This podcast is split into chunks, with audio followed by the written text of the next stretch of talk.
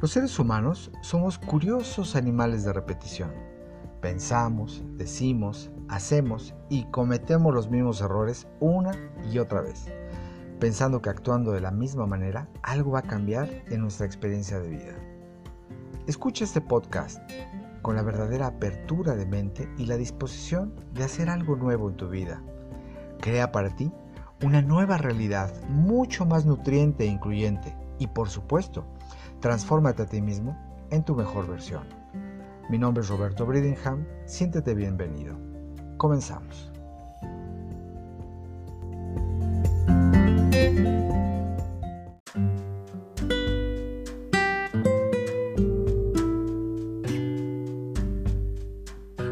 Muy bien, pues nuevamente estamos aquí y hoy hablaremos de una de las nueve etapas de la vida, según la filosofía budista Bon.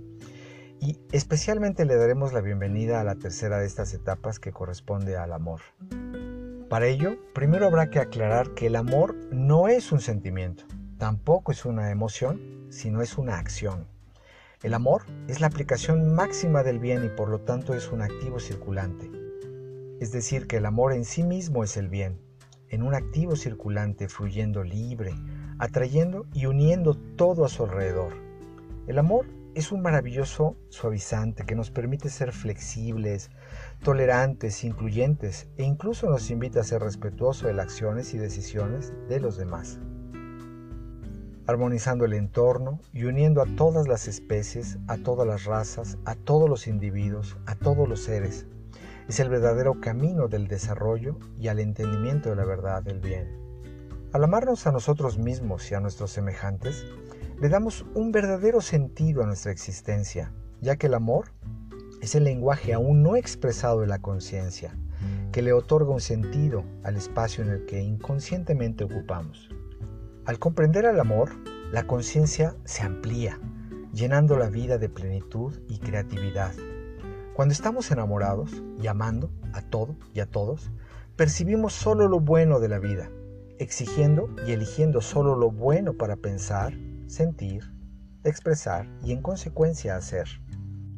El amor no es de naturaleza académica, pero también nos puede hacer gestar grandes logros y retos profesionales. El amor hace que nos expresemos en momentos clave, que se nos presentan constantemente, pero que al no ser conscientes de su presencia no lo notamos. Sin embargo, hay grandes flujos de energía fluyendo y circulando en todo momento, en todo el planeta, y por supuesto hay grandes posibilidades de recibir amor si abrimos nuestra experiencia y nuestra conciencia y nuestra alma y nuestro espíritu a Él. En una relación podemos fingir que somos iguales, que pensamos de la misma manera, que sentimos lo mismo y que deseamos las mismas metas y los mismos objetivos. Sin embargo, eso es del todo imposible. Por ello, debemos aceptar las diferencias que existen entre los individuos y necesitamos respetar el camino de cada uno. El amor y el miedo son tan solo dos caminos a seguir en cualquier relación. En el amor no existen las obligaciones, el miedo está lleno de ellas. El miedo es la razón de la cualquier cosa que hagamos es tenemos que hacer y esperamos que el otro individuo haga porque tiene que hacerlo. El amor no tiene resistencia, todo lo que hacemos es porque deseamos hacerlo, es placentero incluso nos divertimos al hacerlo. El amor no tiene expectativas, el miedo está lleno de ellas. Es la razón por la cual el miedo provoca dolor y el amor no. Esa es la razón por la que cuando estamos enamorados, los eventos apenas duelen. No esperamos nada de nuestro amante y no hay ninguna obligación. El amor se basa en el respeto a la toma de decisiones del otro. El miedo no respeta nada ni a nadie, incluso a ti mismo. Y si no me respeto a mí mismo, siento lástima hasta por mí, por no ser lo suficientemente bueno, o guapo, o valioso para amarme, o incluso para permitirme sentirme amado.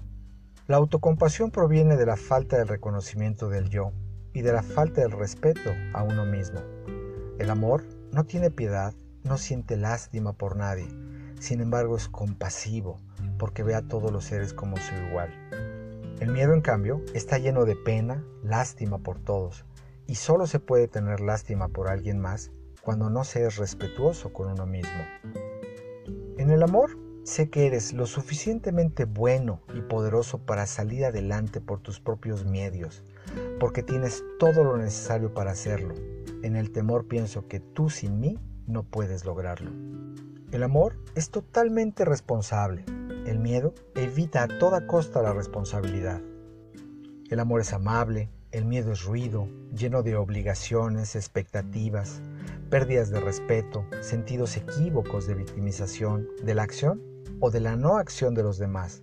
Por lo tanto, la tristeza, el enojo, los celos y la traición están presentes.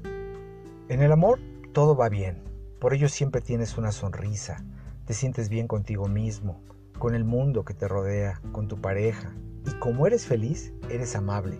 Y si te sabes y reconoces a ti mismo como un individuo susceptible de ser amado, te conviertes en alguien generoso y ésta te abre todas las puertas. El miedo es egocéntrico y esto te cierra todos los caminos. El amor es incondicional, el miedo está lleno de condiciones. En el amor con miedo pensaré, te amo si permites que te controle y mi lenguaje será, te amo porque lo que tú me haces sentir, porque te necesito. En cambio, en el verdadero amor, te dejo ser tal cual eres porque tienes derecho a ser. Y mi lenguaje es, yo te amo porque yo elijo hacerlo, porque yo elijo sentir amor cuando yo elijo estar contigo. En el amor existe la justicia. Si cometes un error, solamente lo pagas una sola vez. Y si realmente te amas a ti mismo, incluso aprenderás de ese error. En el miedo no existe la justicia, ya que pagas miles de veces por el mismo error. Para que el verdadero amor fluya en tu vida, permeando todas y cada una de tus relaciones, simplemente déjalo ser y manténlo fluyendo como un maravilloso activo circulante en tu vida. ナマステ。